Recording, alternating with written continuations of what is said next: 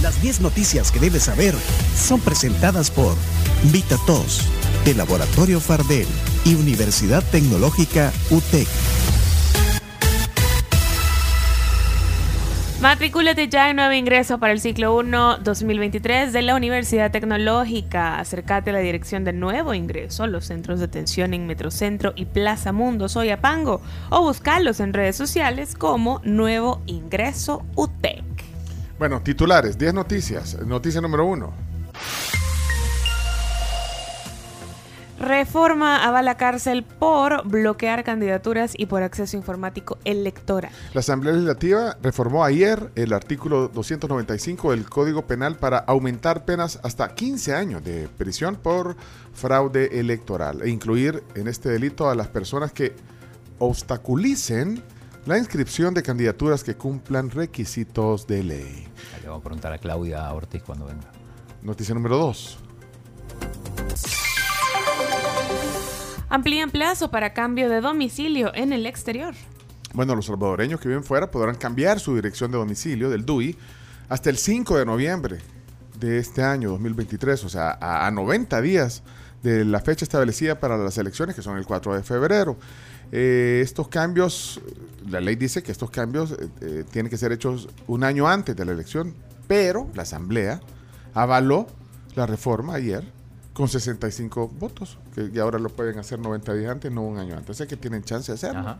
Se, se modificó.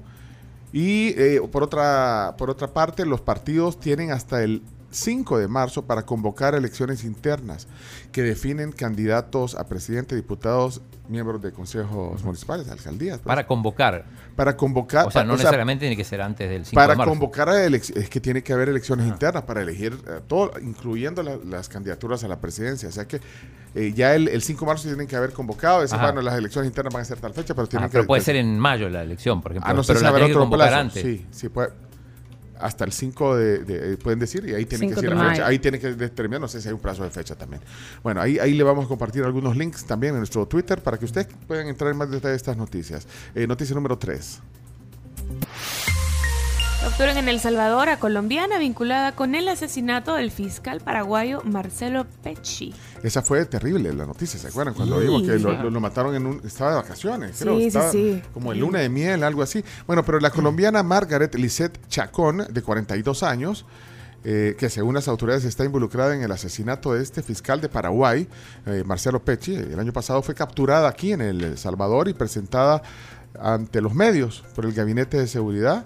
Capturaron a un salvadoreño que, que presuntamente también ayudó a ocultarla Ajá. a esta persona, eh, bueno, la Interpol y toda la cosa. Tenemos la voz de Mauricio Arriaza Chicas, el director de la PNC, hablando de esto. Dale. La señora, alias Margie, como es conocida a nivel internacional, se ha localizado con la única finalidad de ponerla a disposición del requerimiento de la Policía de Colombia. Estamos hablando del cumplimiento de una difusión azul, que son las herramientas tecnológicas e internacionales del brazo largo de la ley, como lo es Interpol. La Policía Nacional Civil en este esfuerzo agradece también a toda la cooperación internacional por todo el apoyo que nos ha estado. Bueno, ahí combinados con, Sí. con la Interpol. Eh, noticia número 4.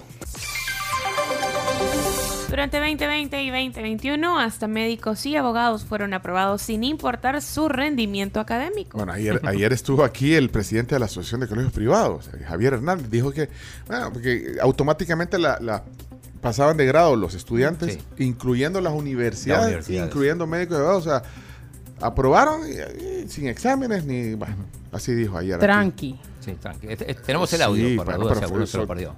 Parte de los estragos que dejó la pandemia también. ¿Qué dijo?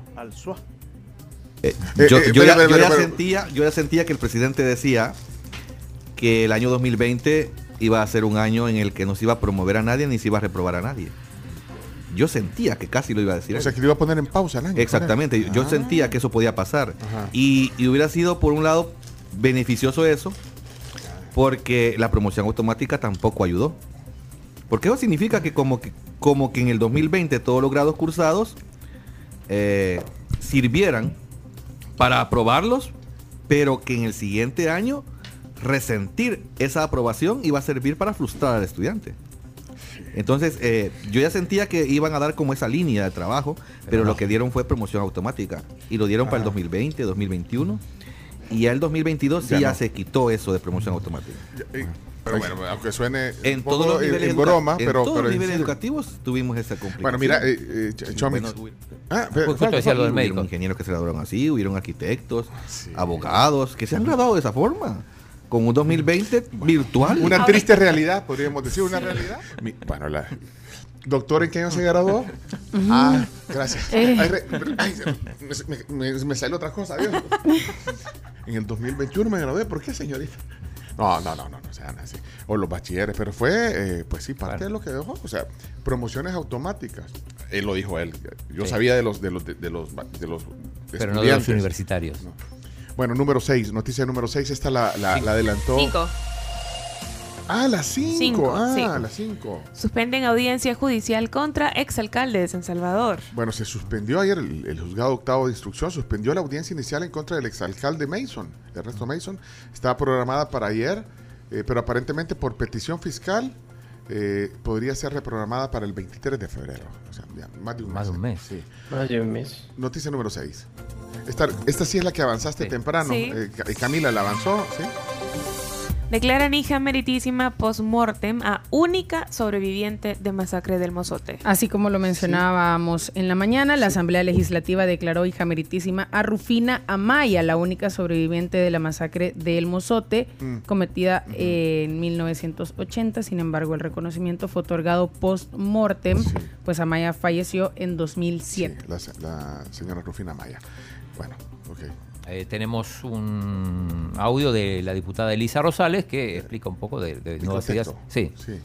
En la Comisión de Cultura y Educación hemos emitido dictamen favorable para declarar hija meritísima del Salvador post-mortem a Rufina Amaya, quien fue sobreviviente de la masacre del Mozote, un hecho histórico que refleja el sufrimiento de las mujeres campesinas y de las comunidades durante ese importante periodo del conflicto armado, una realidad que...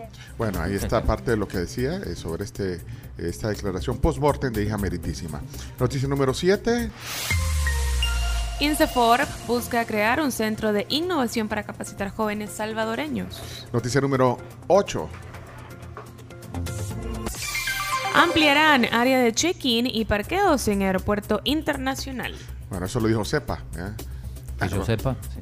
Que, tú sabes, Sepa. Bueno, pero van a, a- a ampliar el check-in. eh, ahí están haciendo siempre eh, ampliaciones. Sí, y el sí, parqueo sí. también. El parqueo también. Escu- escucha si querés a Federico Anli. que- Ah, ponlo, ponlo, ponlo. Nosotros estamos holgados todavía en operación para poder, en términos de pasajeros, poder manejar entre 5 y 5.5 millones de pasajeros. Entonces, digamos que estamos bastante bien, pero obviamente ya estamos pensando dentro de un plan maestro que hemos hecho para poder expandir el aeropuerto hacia el lado oriente, hacia donde está la nueva terminal, dar- Bueno. darle continuidad. Bueno. Noticia número 9. Como Moisés. Inicia juicio por fraude contra Elon Musk. Bueno, este es San Francisco. Ahí, bueno, pero ahí está, por, por- el tema. Van a decidir si el número uno de Tesla y Twitter escribió un mensaje fraudulento, fraudulento en 2018. Eso es lo que están decidiendo, entre otras cosas. Y esto, acuérdense, que hizo oscilar el valor de las acciones y todo este relajo. Bueno, ahí está. Noticia número 10. 10. Ministerio de Medio Ambiente libera un cocodrilo que permaneció por 22 años en cautiverio. ¿Cuántos años pasó en cautiverio? 22. Increíble. No, digo, ya, activado. ya no va a hallar qué hacer el cocodrilo cuando lo, ¿y a dónde lo dejaron. Ah, ah. 2.90 metros es lo que... Huela. Y se preguntaron dónde tenían el cocodrilo. Pues en el, en el patio de una casa. Fíjate, Tranqui. no tenés perro, vea. No, pero tengo cocodrilo. En- en- esto es. eh, es- ¿Cómo se mete un ladrón ahí? Era, era una casa. ¿A dónde? En Hawái, Esto es en la Unión. en la Unión. Sí. Bueno, ahí le compartimos la nota. si la Cautiverio. quiere leer, sí. Bueno, hasta ahí las 10 noticias que hay que saber. Ya está informado, porque hoy eh, viene el tema del día. Claudia Ortiz hoy con nosotros, aquí en la tribu.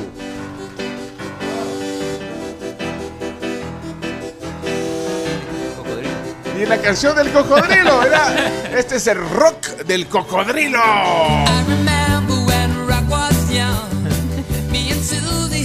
El rocodrilo. Rocodrilo.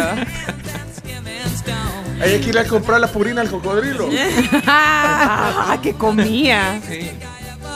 Gente. Carne, pollo, no sé. Gente. También. Pollo le daban pollo, pollito. Uy, qué feo, vea. Bueno, Vivo. Bueno, ahí está Elton John en el aire. Bueno, conocer tus movimientos de dinero en minutos es posible gracias a la app Banca Móvil de Banco Agrícola. Descargala ya. Consultala cuando querrás.